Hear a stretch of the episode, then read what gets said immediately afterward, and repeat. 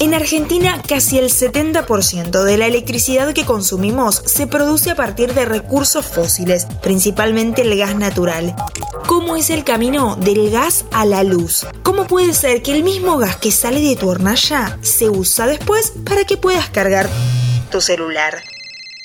Tu beso se hizo calor, luego el calor movimiento, luego gota de sudor que se hizo vapor, luego viento Alta tensión. Hola, hola, bienvenidos a Alta Tensión, tu podcast favorito de interés general sobre energía. La generación de electricidad es una de las cosas más fascinantes que hay, y no lo digo solo porque soy una nerd, bueno, en realidad un poco sí. Lo digo porque a mí realmente me parece un flash que se puede apretar una tecla y que se prenda una lamparita. Insisto, es un flash. La electricidad que consumimos en Argentina se produce de varias maneras. La principal es a partir de las centrales térmicas que utilizan gas natural como combustible.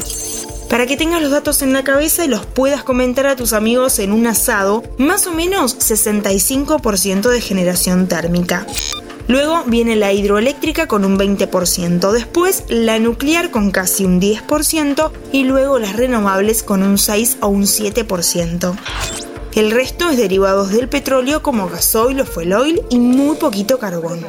Nada es más simple, no hay otra norma. Nada se pierde, todo se transforma. Esto varía un poco todos los años. Para 2030, por ejemplo, el objetivo es que las renovables sean del 20%. Y últimamente, por ejemplo, la generación hidroeléctrica cayó mucho por la bajante histórica del río Paraná. Además, esto no siempre fue así. Hasta los años 80, cuando explotó la producción de gas en Neuquén, la generación de electricidad era sobre todo a partir de combustibles líquidos, y mucho antes carbón. Otro día hablamos de cómo es esto en el resto del mundo y en otros países.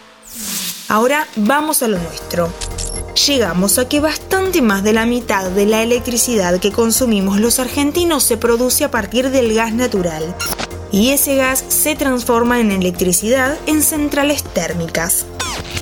Desde fines de los años 90, esas centrales se convirtieron en centrales de ciclo combinado, que hoy son las mayorías de las que tenemos en el país.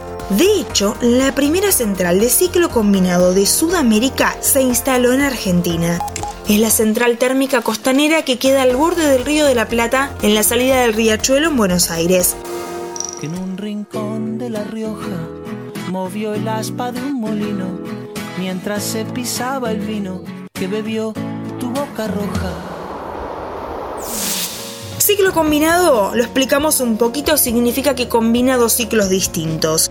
Uno es el tradicional donde se mete aire a presión dentro de una turbina que combustiona con el gas natural. Los gases de esa combustión se expanden y hacen girar a la turbina.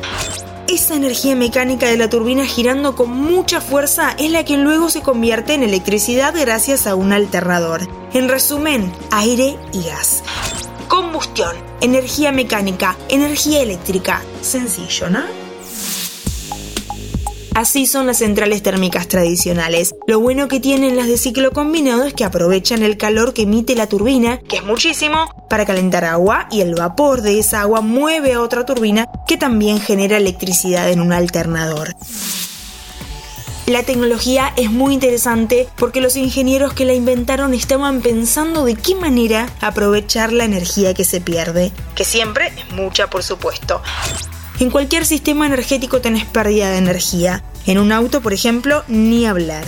Así que el ciclo combinado logra mucha eficiencia en el uso del recurso.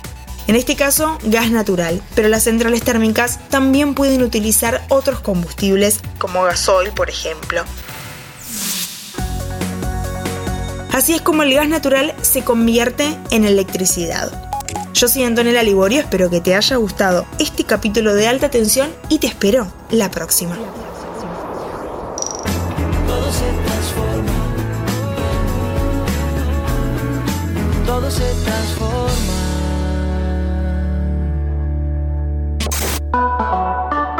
Mantenete informado siguiendo nuestras redes sociales. Interés General Podcast en Instagram, Spotify, Twitter y YouTube.